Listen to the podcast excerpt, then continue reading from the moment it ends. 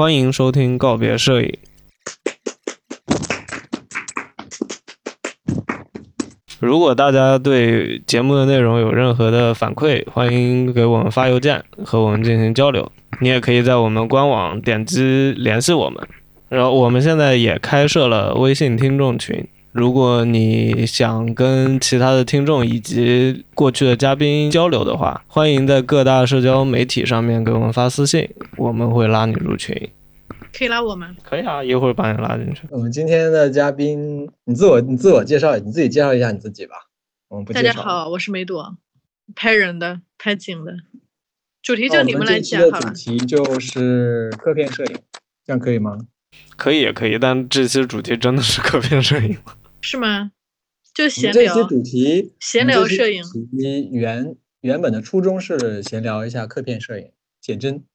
然后我们请来的嘉宾是梅朵。虽然听众可能是第一次听到梅朵声音，但我们其实已经不是第一次了。就是我们已经录了两次了。嗯，拍客片的话，对于我来说，技巧大于审美吧。就是拍客片，如果你面对一个才认识或者说是第一次拍的客人，我觉得我更擅长于多角度的拍摄，他这个呃不同的角度和视角去展现他的一个感觉吧，然后从而找到他最适合的一个角度，就是。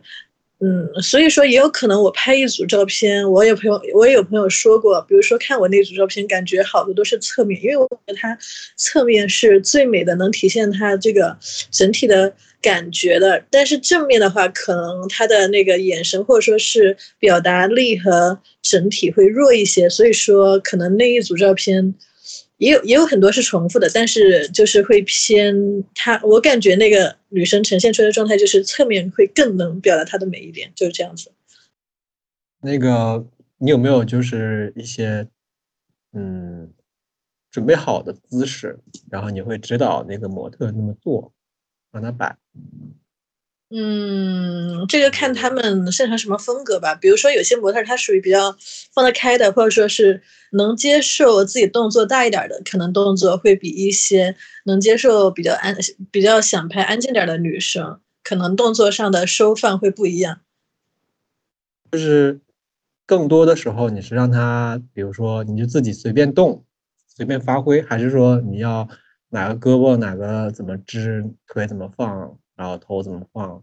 前期我会引导他的这些动作，就是说我会说，哎，你头往这边转一点，然后你头低一点，然后头仰一点，然后侧面对我，然后手往哪边放什么的。但是如果他拍久了，他能找到我们之间就是互相拍照的这个调性了之后，他他和我能 get 到那个点了之后，我会让他自己去找那个感觉。所以，但是整体，嗯。主要是什么？主要是你让他先有一个姿态在那里，然后你去拍，这样是吧？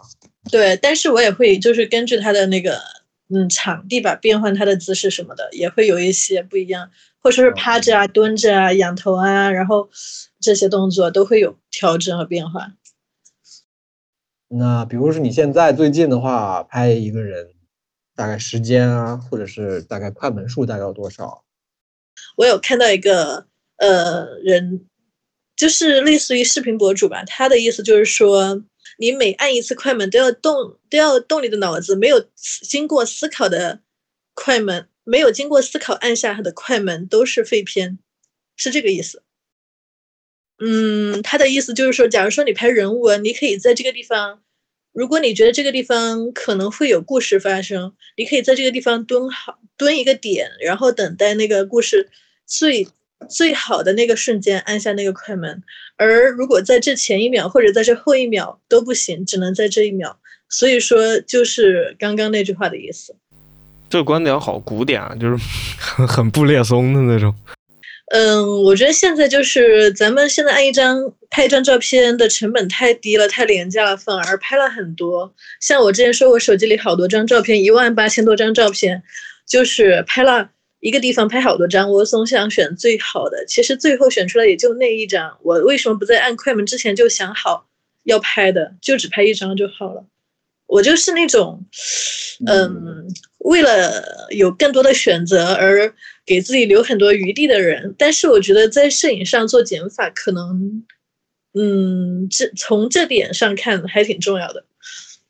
快门数太多，还有个弊端就是，感觉会给模特带来一种焦虑感，会带来心理压力。再就是可能他会觉得累吧，时间长了，然后摄影师也会累，嗯，反正双方都会比较疲惫。这样下来，对我觉得有利有弊吧，但是你要看这个这个被拍摄的人，他是呃，就是比较愿意接受，或者是比较喜欢被拍的状态，也有也有就是越拍他越开心的状态越来越好的，或者说是前期比较慢热，后面后面状态更好的这种。但是也有也有那种就是双方都在被拍摄和拍摄的情况下，两个人都会很疲惫的感觉。其实也有人会很奇怪，为什么两个人都在拍照，反而拍照还会比较累？那你一次大概拍多久呢？嗯，看他们进入状态的那个快慢吧。如果慢的话，三三四个小时都有；如果快的话，一一个小时左右。哦，那也挺长的。嗯，我就是前期跟他们聊天，或者说是，呃，前期拍着玩的时间比较多，就是会让他们自己玩这种。嗯嗯，对，胶片会更快的。呃，那比如你你的那个胶片的话，也是五零的镜头吗？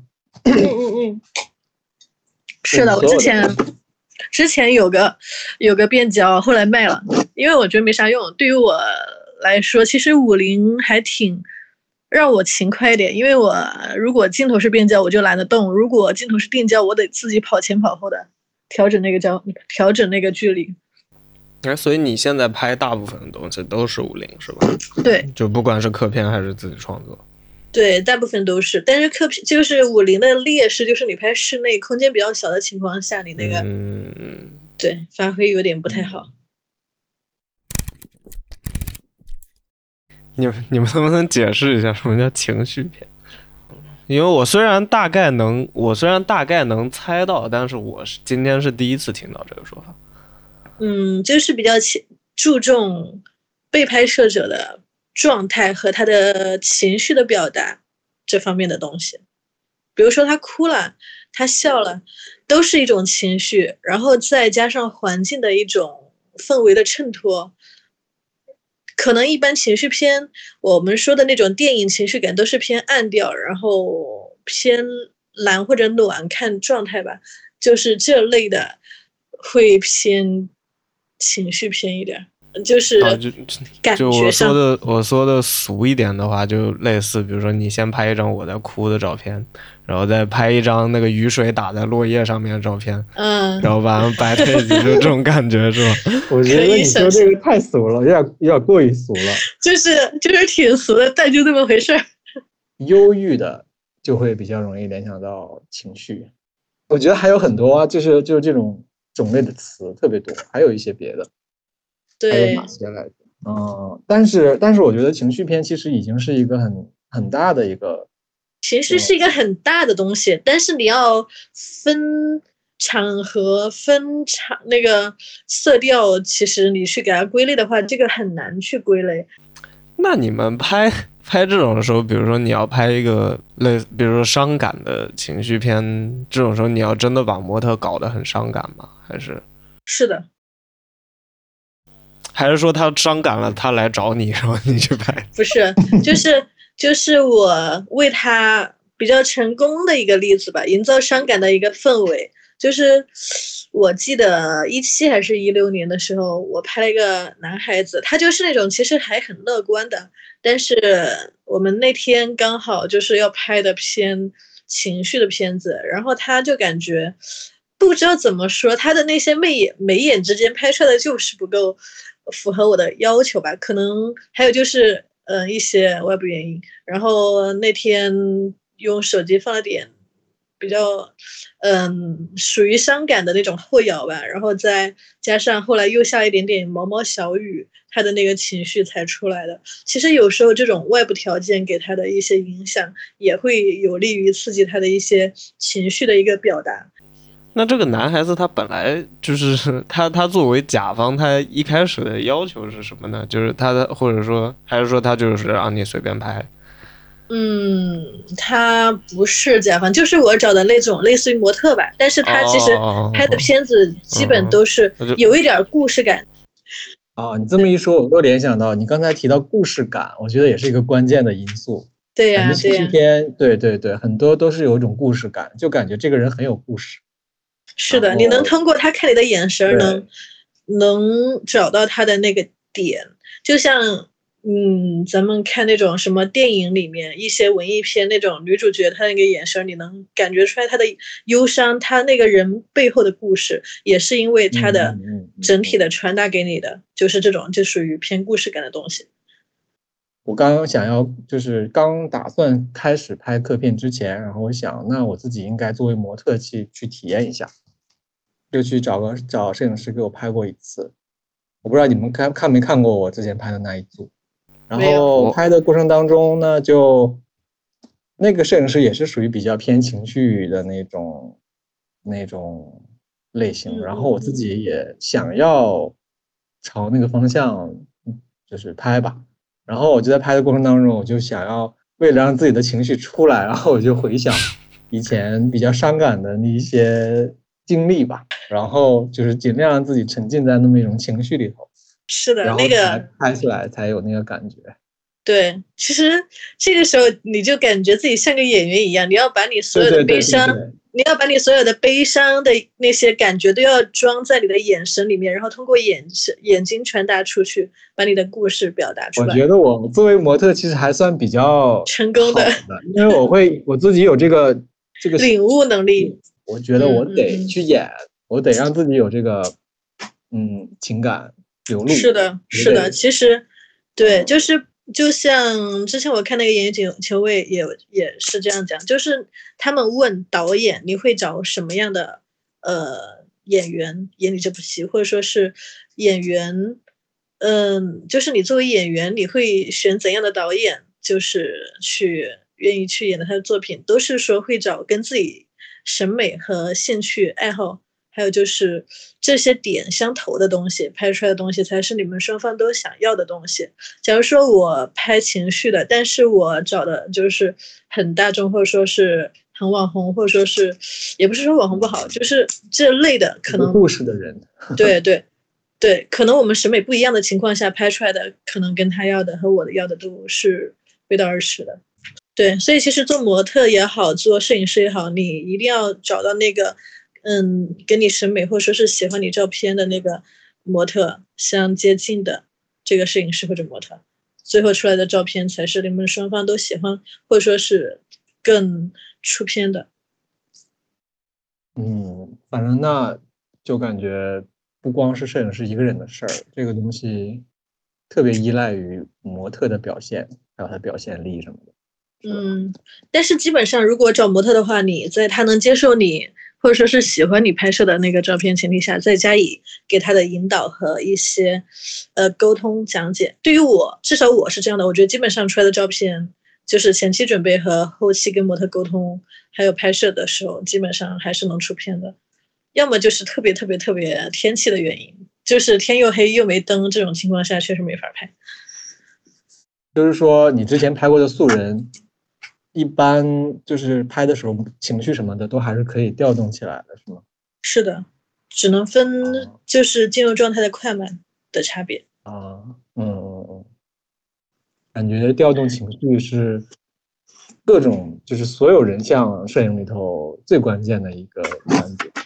这个会照片能看出摄影师有没有偷懒，因为如果他九张照片，所有人都以九张照片来。定义这个照片的话，你能看出这九张照片，它的动作全是坐着，或者说是基本上都是一个动作，只是头的变化和低头抬头的变化，或者说是其他的变化，而没有整体动作上的变化和就是照片特写，嗯，还有呃远景、中景、近景一些变化的话，你只能看到很单调的东西的话，其实它的跟模特的沟通是有所欠缺欠缺的。就像有时候你看一看时装片，或者说是其他片子。九张照片，你能，你能看起来感觉就那张九张，你不点开你就能感觉到他的那个照片是好照片，就是整体构图各方面放在一起都不违和，而且也不会说这张这张放在一起不太好啊之类的。嗯，我说的他们那个有没有偷懒，就是你有没有充分的调动模特的肢体的灵能动能动性还是灵活性吧，就是让他们多动多变化，最后找到适合他的。如果都是一个状都是一个状态，或者说是没有怎么变化的话，我觉得是不太好的。我觉得这样子才能算是你真正有敬业的拍一组照片，而不是说让他就那儿坐着随便玩玩，哎，拍一下就过了这样子。嗯，那另外一个方面就是说，说一个模特有表现力，嗯，我觉得不光是就是肢体上面怎么怎么样，就是就是眼神儿吧，主要是眼神是吗？是的，肢体可以调节的。如果你眼神儿或者说是表情的变化不好的话，这张照片就没救了。对啊，就这个东西是不是就是靠要就是靠模特了？这个摄影师有什么办法吗？就是靠引导他的状态呀。如果就是前期的话，可能你跟模特，不管跟模特也好，客人也好，都是需要磨合前期这个这些东西。前期其实像我之前说，他们都需要一个进入这个拍被拍摄的这个状态中。有可能有些人进入的快，有可能有些人进入的慢，只能说就是你跟他的对对对沟通上的问题。假如说就是你前期没有拍过他，他也没有被你拍过，或者说是也没有被其他人拍过，完全就是一个被拍摄的一个新人，他们可能眼睛的，呃，传达情绪绪的那种感觉是很弱的，你需要跟他沟通和练习吧。嗯，就是前期可能你跟他的，嗯，前十几分钟，如果慢的话，半个小时。可能都是在处于跟他的这种拍摄的，嗯，这种气氛上的沟通上，然后让他慢慢跟你一起找到一个中间的一个点，然后一起去拍。说起来很玄妙，大概就那意思。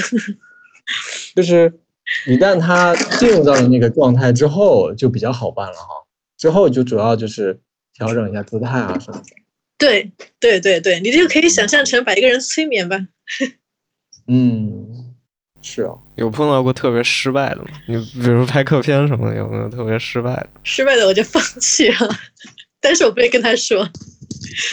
就是如果我觉得他眼神上面的失败，我可能会嗯改变，就是让他用眼神传达，而是用换个情绪，而是而是就是动作上的一些多变会来调整。但是这样其实是不好的，因为嗯时间就那么多，如果你我跟你讲了，你还是就是进不来的话，我确实尽力了。但是有可能有些人就是进入状态特别特别慢，可能要两三个小时这样子的话，我确实没办法了。一般这样还是没有的，基本上都 OK 的。对，所以我觉得我拍客片还是挺幸运的，因为基本上他们就是看过我照片，然后知道我的风格，然后才来找我的。相对于这个优势，就是他们也知道怎么有，就是对于我传达给他们的东西的这个能够接收还是 OK 的。所以说，基本上拍出来的片子，嗯。也还是，就是他们对于他们而言，还是觉得大部分还是觉得还蛮喜欢的。所以你还会把没修过的发给他们，是吗？原图如果他要就给他，如果他不要就我自己留着。一般就是我会问一下他，他们基本上有些人会要的，对我就会给。哦。反正我觉得我拍客片还挺能采纳客人的要求和意见的，我尽量会满足他们的要，我就会把它按成当成一个工作去完成。就是如果你能采纳我给你的建议是最好的，如果你相信我是我是很感谢你的。但是如果你有你自己想法的话，嗯，我也会把你的想法、你的要求作为我拍摄的一个争取去做好的一个点去完成。比如说你拍了一一些，拍完了之后。哪些修，哪些不修，这个谁来决定啊？嗯，一般我会问他你要不要自己选，有些人就会说你选吧，然后我就我就选。有时候如果我选的话，我会多给他修一些我比较喜欢的。反而我选照片很纠结，所以我就可能会反而还会多选一些。如果他选的话，我就基本不看原片了，你选哪张我修哪张，我也我也不自己去加了，就这样，是这样的。他选的，如果我觉得不好看的，或者说是怎么的，我也会特别难以接受的，就是那种，我就会说，我就会说，你觉得这张要不要换一下？然后他就说啊，这张不好看，那你帮我另外选一张加进去好了，就这样子，然后就换成另外一张。那我还有一个比较尖端的问题哈，这个也是我最在意的一个问题，比如说你是给他选的，你觉得他选的都不是你喜欢的，这个时候。你觉得你喜欢的那些你要不修一下可惜了，然后这个时候你会选择你把那些你喜欢的修了，然后发到微博上吗？如果他同意的话，可以啊，我会啊，就是我会看这个，也不能说我百分之百我喜欢的我都会修，但是有一些我觉得特别好看的，我可能也会说免费送给他，或者说是怎么的。如果他需要加的话，就是相当于本来修图的流程里面会有固定的修图张数和他加的张数，是吧？那个我我刚才问的可能还不够直接，我再问的再直接一点哈。比如说你给一个女生拍了一组照片，嗯然后呢你喜欢其中的若干张，比如说就九张吧，嗯嗯，然后这九张都不是这个女生觉得好看的，但是都是你觉得好看的，然后此嗯时你想要把这九张发发到微博上，我会问他，然后他如果不同意的话，我就不发。而他我就不发同意的话你就发是吗？对呀、如果他同意发其中的几张的话，你会发其中的几张是吗我？就不发了。他同意几张也不发，我就觉得，我就问他，你觉得这几张怎么样？如果在修之前我就问他，他就觉得不好看，我直接不修了。哦，那比如说那九张其中的三张他觉得不好看，就是说不修了，不修了呀。就是我有可能会放在就是送给他的里面。如果就是他呃什么什么都要来要求我的话，我就直接不修了。我还不如直接你给我规定你该修多少哦我就修多少。对我就不喜欢人家去限制我、要求我，要么就是你自己选好了给我，要么就是你就是怎么的。你如果就是他的态度，他的回答是说随便啊，你你你想怎么发就怎么发，这个时候你就会修吗？嗯，有可能我会，然后发到微博上。然后也不一定发微博。没有啊，就是说我是我的前提是说你特别喜欢这九张，很想发微博。对对对就是嗯没没事儿，我的意我的意思就是说，如果他限制我的话，我可能一张都不会发，也有可能只发四张或者六张。然后如果就是他基本上我我想选的他都不要的话，我也不会再修了，因为我也知道他不让我发，我不发的意义在哪儿？就是说你还是有可能会发四张到六张他同意的那一些张的是吧？就是这个是一个很很根本的问题。对，有可能我会，也有可能不会，因为我觉得如果你越限制我的话，我可能就完全不想修了，或者说是对我们再再换一个稍微不那么尖端一点的问题，就是说，比如说嗯你是在约一个模特在拍创作片，就是说，那你你会在跟这个模特拍互免的这种创作片之前，你会跟他商量吗？就是说，拍出来的这个东西就是我自就我作为作品的，你要允许我发微博之类的平台。我会说，我跟他拍什么什么的，然后我会说，我后面可不可以发，是会在拍完之后我再问他。如果我觉得不好看的话，我可能就不会发。就是如果我觉得我想发，然后我会提前问他，我我能不能把这这次给你拍的东西发发到外面去。他如果说 OK，或者说是你能不能让我自己选一下我喜欢的这种的话，我可能会把全部照片发给他，然后他选的里面我再选我有没有我喜欢的这种，是可以的。哦，对就是说没有办法说，就是没有哪个模特会说你就拍吧，然后你就发吧。有啊基本上都让我，基本上都让我自己拍自己发，但是也有你你说的比较尖端的，就是刚刚说的那种，他们也会就是自己比较有主见的想发自己觉得好看的，但是我觉得这样、这样的话，其实太过于在意美和丑的话，其实我是不太愿意的。我觉得既然你做好被人拍的准备了，你其你就肯定会有丑照，或者说是你们有审美上不同的照片的这种选择。啊对，所以说这也是我做模特学到的啊。所以说，大部分你刚刚说比较好的那些模特，就是说拍之前呢，他就会你们就会达成共识了，就是是可以随便发的，是吧？基本上是的，也没有说不准我发的嗯。对对对，嗯嗯嗯嗯，我我会我会在拍之前跟他讲，但是也有可能拍了之后发现啊，他不是很很想让我发，然后我们就采取 Plan B，就是我说的那个，全部发给他，然后他选了之后嗯嗯嗯我再选。然后你在他的选里面选一个子集，对，也有遇到过，他要自己选，他要自己把脸 P 好再发给我，我帮他再调色。还有这样哇，这个有点猛、啊。牛逼！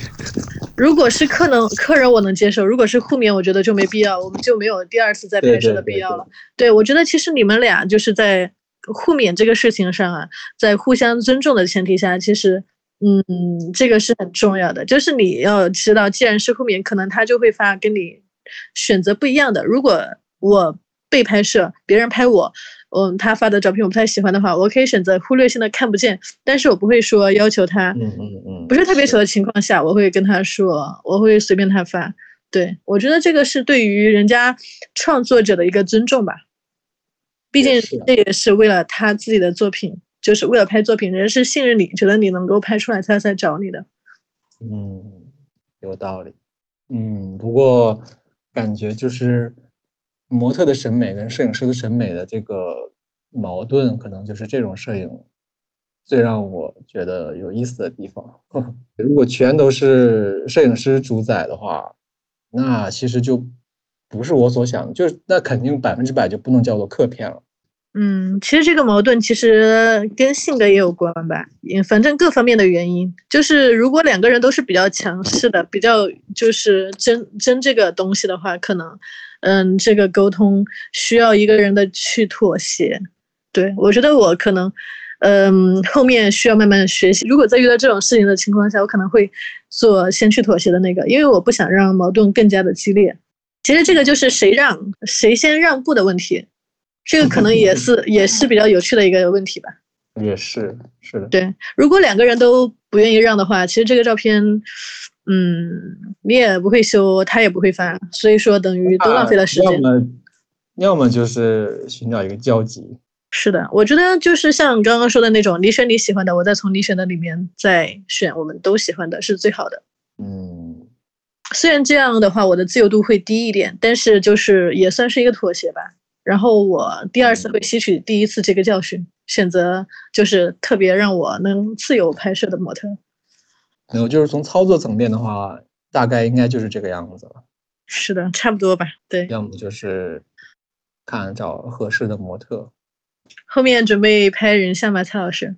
如果有人愿意让我拍的话，我是愿意拍的。然后我后来我拍了一段时间之后，我发现我没有办法再继续拍的一个最大的原因就是，我可能更倾向于拍创作片吧，就是不是说单纯的，对，就是肯定是以我的审美为主的，而不是以模特的审美审美为主。对呀、你拍人家肯定是要以你的审美为主啊，这个是一个很重要的前提。问题的就是我的审美呢，肯定有点不是太正常，就是审出来的那个美没有那么美，不是那么美，就是一般人看来可能就不美嘛。你觉得这个得这样子的审美去找模特会有会很难吗？反正我当时的感觉就是，可能能接受我这种审美的模特不太容易找。我想看一下。我觉得这可能就是客片这个性质它本身带来的一个矛盾吧，就是客片它有一个交易属性在里面，是的，对对对，但是那你必须就是就有多有少，但你肯定必须得放弃一部分你自己的话语权。是的毕，竟人家是拿你毕拿竟拿钱做事嘛，对吧？是的，我觉哎得就是因为它涉及到钱了，这种东西才比较有意思。如果它完全没有钱，那就是另外一个纯粹的场次的有意思。思。对，那它就是一个类似于游戏。那如果要是完全就是当做模特来拍，那就变成了人像摄影。就是因为它里边涉及钱了，才变得复杂。我觉得太有意思。你觉得复杂是个有意思的事儿是吗？对，所以所以客片是一种共同但创客片的话，就是你跟你跟客人的共同创作。对对对，我有点这个感觉，这是我的可能也是我理想化的一种想象吧。嗯，可以。也不能说是共同创作，但反正是一个共同的产物吧。嗯，是的，共同结晶。创作也是嘛，都是的，都是的，对。但是其实客片拍多了，你的审美会下降。那你看拍什么样的客片喽？反正是你可以把客片当做很理想的拍模特的这种状态，这个要求去要求自己。我我对客片的更多的都是处在我的想象中的客片了，实际的客片其实不是这样的。真正的客片是什么样的？实际的客片就是以客人的审美为主的，那个是实际的客片。你拍的时候也是吗？他们拍的都天选的，不花钱的呀，我都免费给人嗯拍的呀，当然是以我的审美为主了。你那个叫客片吗？对啊，你所以我那是这种对啊，那我们来界定一下吧。你说不收钱这种的，我觉得不能叫客片吧？我也我也觉得不能叫片。我觉得不收钱就得你去找模特啊。才能知道你自己要的感觉。如果人家来找你，非除非你用，除非他用钱之外的什么东西支付了这个，身体，就是我我觉得就是你要你要构成这个课课和对对对吧？对你要构成这个东西，你总得支付点什么的，即使不是钱。嗯，也是。哎，你拍的这些人后来他们就是对你的照片感觉怎么样？很多都在头像和背景。嗯，不怎么样，我觉得整体上不会怎么样。就有有表示特别喜欢或者表示不屑的吗？我看不起你的照片，就是就是是只会客气的会会觉得会说挺好的，嗯，但其实我知道他们心里面不会觉得我这样，因为看他们后来找别的摄影师拍之后，对于别的摄影师的反应，对这个有有差，就是这个差距，我就能够推算出来他们对我的照片是什么感觉。就那个小众和大众，更多的就是还是大众比较接纳的吧，也不能说分小众和大众，就是他们可能更喜欢偏大众一点的照片。就是他们肯定每个人肯定是希望看符合他自己想象的、自己理想中的他，而不是嗯别人理想中的他，别人幻想对呀中的。所以你找人，你最好从自己身边谈得来的朋友开始拍，而不是说找一个完全不认识，但是你又觉得他只是好看的那种人开始拍。嗯，就是我我也有一个疑问，你们可以去思考一下，你们会不会有这种疑疑问？就是如果一个拍的很好的一个摄影师，他同时也是一个模特的情况下，你们会愿意拍他吗？而且他拍的可能还比你好。就是你是觉得可能会慌吗？还是 我说的就是我，我没遇到过这种情况，哎，就是我自己处于长期被拍的一个情况下，可能一七年、一八年中这个状态是基本上都属于我在被拍的一个状态。我在从被拍的里面学到了很多，就是只是做拍摄学不到的东西，但是也接触到了一些比我拍的更好的一些摄影师，所以其实我觉得这个也是一个学习，但是反而我觉得最后。跟我能够达成共识，或者说是嗯比较愿意拍我的，都是一些拍的比我好的吧，我觉得我是这样觉得的。但是我觉得这个点反而还挺有趣的，我不知道为什么是人家怎么想的，还是怎么。我是觉得如果我拍的人是一个拍的蛮好的摄影师，我我会想在拍他的过程当中，他会不会给我，可不可以给我一些指导？嗯，我那我记得之前有一个你在被拍的时候，你会给摄影师一些你你的指导吗？你的想法？会的，会的，会的，我会讲怎么怎么样。但是这个我说出这种话的时候，是在我觉得他自己都不太知道他要想拍什么的，就是比较初级的一个阶段。哎，那你觉得你在被拍的时候，比如说拍你的那个摄影师是一个比你拍的好的，你想要向他学习的摄影师，嗯，过程当中你是怎么学到东西的呢？作为被拍的模特，就从他跟我的沟通，还有就是他让我做的一些动作，还有就是他的一些拍摄的，就是跟他相处的这种感受上来感感觉吧，还有就是看他的片子。一个你还能想到一个具体的事例，比如说你还记得哪哪个摄影师在拍你的哪一次，然后他对你的这一个指导是你我记得。记得记得记得，印象非常深刻。嗯，其实他会给模特更大的自由度，这样的话，模特其实跟你，我觉得这、这嗯点对于我来说，不同的人有不同的这种那个哈。但是我觉得你，如果你你让我放得开一点，前期就是你会给我一个大的一个框架，但是我会在那个框架里面，我能表达，就是能让我来自己表现。我觉得这个可能是我自己比较那个 OK 的。那就比如说他扔一个床垫在在地上，他就跟你说，你就在这个床垫上自由这样发挥。跳跳跳跳跳，就是你可以在床垫上跳，然后趴在床垫上，然后就是躺着、仰着，各方面就是像我说的那个，全部这种角度都有我试过。我觉得这个是比较，呃，嗯为了出片效果的话是比较 OK 的。嗯就是模特动起来的那个照片才是有生命的照片，我觉得。嗯，我也觉得。嗯。那但是你没有想过做模特吗？你没有为什么没有在模特这条路下路上继续走下去？因为我觉得摄影可能更能更是我更想做的东西吧，是我更想做的。而且我觉得做模特儿这个，嗯，时间还是会受你的年龄的限制。我一下变得真的肃然起敬了。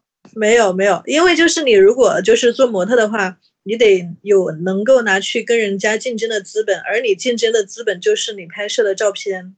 做模特，其实这个是很残酷的，就像就像之前我看《演员请就位》里面的演员也是这样说，他们觉得做演员很残酷的点在于，他们只能像白菜一样任人挑选，导演选你，你才能演这个角色。其实模特也是这样的，就是你是一个被人家挑选的一个嗯命运，除非你做到那么高的起那么高的点，那么高的点，人家会来找你。但是嗯，你看有多少模特能够做的那么的好？有那么多的工作，所以我觉得其实我不是想不想做那个就是被人挑选的那个人，而是就是我有权利，就是也不叫权利吧，就是我至少觉得人家是跟我一起是平等的。我刚才还想到了一个例子，就是戴建勇拍他老婆的那个系列啊，我知道那个我有看，不过我想说。我后来一想，他有一个前提条件，包括塞利曼那个也是，就是摄影师跟被拍的人关系很亲密嘛。嗯，就说的感觉有点像拍那个拍拍拍纪录片会碰到的很多问题，感觉可能是相通的这两个。我觉得那个就是一个长期的一个拍摄项目过程，说的现实点，就是一个长期的拍摄项目，然后对象就是他的老婆，可以这么理解。对。就属于你要跟被拍摄的关系比较亲密，或者说他比较不介意你随便怎么拍他这种情况下。对，然后在这个前提下，他的方法就是我说的那个方法，就是日常里抓拍，对，日常里边抓拍最自然，然后又好看的一些场景，就是拍出来你会感觉会有时间的痕迹在里面。这个照片其实拍出来也是，嗯，是我们所喜欢的吧。所以就是也是回到最开始说的那个照片的故事感。这个照片能够看到他们之间经历的和这个女这个女人这一生的一个过程一个历程，所以它会有故事在这个照片里面，所以会引起一些人的共鸣和喜爱。拍拍拍写真的时候，衣服是一个很。有的时候是我觉得有点干扰的一个因素吧，然后我就会想，什么状态是最自然的？就是不是最自然，就是最干扰最小的。因为有的人会说，有的摄影师可能会说，裸体的状态是这个人最赤裸的状态嘛。哎，梅朵有拍过私房吗？我有拍过，有拍过一些，但是都是穿过衣服的，没有拍全裸的。不过这个不聊也也罢，以后有机会如果能找到找一个真的拍私房的人，嗯，我说不是啊，就是字面意思啊，就是他就是你说的那个现象是觉得他们除了拍照还做了其他的，是吗？呃，不不不不不不不，我不是这个意思，我的意思就是私就是私房照，它在中国是一个很是一个名词，然后这个名词有它。表面的意思和背后的意思，就它是一个含义很丰富的名词。但是如果你一个东西要变成这样一个名词的话，就是它它是需要一定的影响力的。就比如说你刚才说情绪照，我其实就我虽然能猜到，但我其实不知道它是什么意思。然后你们解释了，那我对它的理解了解就仅限于此了，对吧？但是如果你去跟一个人你说私房照的话，就是他可能。没办没办法一句话说出他是什么意思，但他的脑海里是会有会有一个，就大家会是会有个共识的，会有这么一个概念，有一种偏见，至少对对，你说偏见也好，说是嗯嗯嗯，我觉得那种偏见，我觉得大概可以概括成裸露，对吧？就是一其中一个。这个也不能叫偏见吧，这个是事实。对，就你你说，比如你说私房，它可能就是一个对性感啊、裸露啊。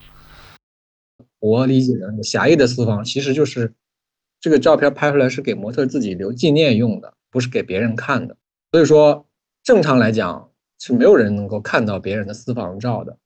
发出来的那些私房照，其实我对这个其实并不是特别同意。哎，这个世界太不公平了！为什么一个资深模特还可以做摄影师？为什么？想做模特？你也想做模特？因为因为你没发现摄影师长得都很丑吗？是吗？我觉得女摄影师长得都挺好看的。没有，那你们目前还没一个一个长得好看的女摄影师都没有看到过。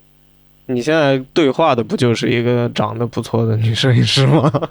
我觉得梅朵是我见过第一个长得还可以的摄影师女生。谢谢你这话说的，女摄影师是吧？你当时第一感觉是什么？就感觉这个这个做摄影师这个女生还挺好看的，就这个。哦，我的啊第一感觉是，就是这个长得还不错的这个女生，她做摄影肯定不行啊。就是说，我的 第一反应就会觉得，如果这个人长得还长得是挺好看的话，他一般拍照不会不会很好的。我觉得这是你你你这句话要不当标题吧？可以，你就看前面也顺显我我说一个比较绕的一个夸奖的话，就是说看你现在的照片，会觉得这个摄影师长得蛮丑的，哦，嗯，会有这种感觉。就是你只看我拍的照片，不知道我的人的情况下吗？对，但你就漂亮的不像实力派是吧？对对对，但看你一七年的那个照片，就会觉得，嗯，确实这个长得挺好看的摄影师拍这么烂，嗯，就是这样，是的。现在呢？就是这种感，现在就会觉得这个这个摄这这是一个摄影师拍出来的，所以这个人不应该好看。就是不是我的意思，就是说我现在你也知道我长相了，也知道我拍的照片了，你现在是怎么想的？我现在处于一个比较困惑的状态，为什么一个可以做资深样片模特的人，还可以拍出这种水平的照片？我觉得这个事情只有我可以做得到，才就只有我才可能做得到的事情。为什么？你的你长得也挺帅的，不是你的困惑在于你，长得不好的就是这个意看是吧？思啊。啊，我知道了听懂我刚才的意思。你们都有可以作为模特的。对，就是说长得也好看，拍的也好的，除了我，我还没见过第二个人。谢谢，我就是第二个那个是吧？对，你是第二个。其实我觉得男生只要你们愿意打扮自己，然后愿意多出镜尝试，你们想往这方面走，其实也是可以的，只是你们太懒了，太直男了，太直男了。对，其哎实你现在有点不太不太打扮自己了啊。我吗，我有打扮，只是没怎么发。反正你现在微博上发的都是挑特意挑丑照来发，是吧？我自己微博吗？我微博就就挑一些特别摄影师的照片来发，而不是很模特的照片。是的，就是我基本上会把自己放在第二层面去。你们觉得就是我觉得，什么？你知道我刚才说那个因果因果关系就在这里，就一个长得好嗯看的女生，会不会把自己放到第一去考虑，明白吗？摄影师应该是站在退居后退居后台的。如果你长得太好看了，你怎么退居后台啊？对吧？你长得比我比你拍的人还好看，你还怎么拍啊？是吗那？你这个模特的脸往哪放啊？这是我的小号，我我的小号全是我自己的照片，所以说我会把我的作为模特的和作为摄影师的，我放在两个号发。但是其实我是更愿意把我的照片放在第一位，把我自己的放在第二位，或者说是直直接不发。这个问题可能主要是我个人的问题。就是你不能要求每个人拍的所有的照片就一定要发出来吧，我是这样觉得。但是，但，我好像会这样要求我自己。如果我拍了一个人，只要这个照片没有太糟糕，我就会有种似乎我就会觉得我有个义务，就是要把它发出来。不发出来，就好像藏着掖着什么的。嗯，就是这种对于公平的这种这种想法，我就会觉得找我的这个人，这个人无论他长什么样，我都会觉得嗯尽力而为吧，去拍。嗯，就是可能会拍出来不那么好，那也是我跟他所能拍出来的最好的状态。我觉得你这个思路不是一个，就是，就是你这个思路不是一个用客片来赚钱的思路。对啊，就没有办法保证给客人一个质量。就是那些不这么做的人，他的思路是一个赚钱的思路。我觉得那些人也保证不了质量。不，我不是说保证不了，因为就是你，你作为一个客片摄影师，你发照片这个行为本身是一个广告。对你说的发照片这一点上，确实是我刚才说的是什么什么什么人都接，有些摄影师真的属于，如果长得不是他喜欢的类型，他就如果这个人觉得不符合我的拍摄风格，就你这个人这个模特的气质，这个客人的气质不符合我的风格，我可能会拒绝你。那他的拍摄原则就是拍出符合他的审美的对对对照片，所以他要通过这种筛选，前期的筛选来保证他的出片质量，对吧？嗯那首先得预测，嗯，这个差不多能够达到我的那个质量，出片质量，我才或者单纯就是比如我我不喜欢你的长相，我就不拍了。对对对，但我觉得这种他是有选择余地的人，他可能才会这么想。一方面我现在没有这个选择余地，因为根本没有人找我；另外一方面是，我就算有选择余地，我会对自己对对自己的一个要求就是，我会觉得理想的状态之下，所有都接的。所以你你是把你是把自己拍客片这个行为考虑成一种公共服务吗？这是一方面，还有一方面就是我并不是说把每一个人都套用在我自己的拍摄风格上，我自己并没有一个固定的拍摄风格，变色龙嘛。然后我会尽量呢，就是说这个人来了，能拍成什么样，我自己也没有办法百分之百控制他，然后能拍成什么样就拍成什么样，然后可能也会涉及到他想要拍成什么。所以我觉得你拍他们就是他们的要求和你自己的想法。你你拍他们之前，你有想过你想拍什么吗？没有，那你为什么不按照自己的像摄影摄影项目一样去把自己拍人像的项目做成自己想拍什么，然后找适合这个风格的模特来拍呢？而是为什么要别人的呢我之？所以对我之所以想要拍客片，就是想要，就是刚才我提到的，就是另外一种审美，我需要其他人的审美。那你觉得这这些找你拍客片的人，他们就是有在在在这个过程中有给你提供足够的审美吗？就是你是以什么样的方式去考虑他们的审美的？其实最终我做的怎么说呢？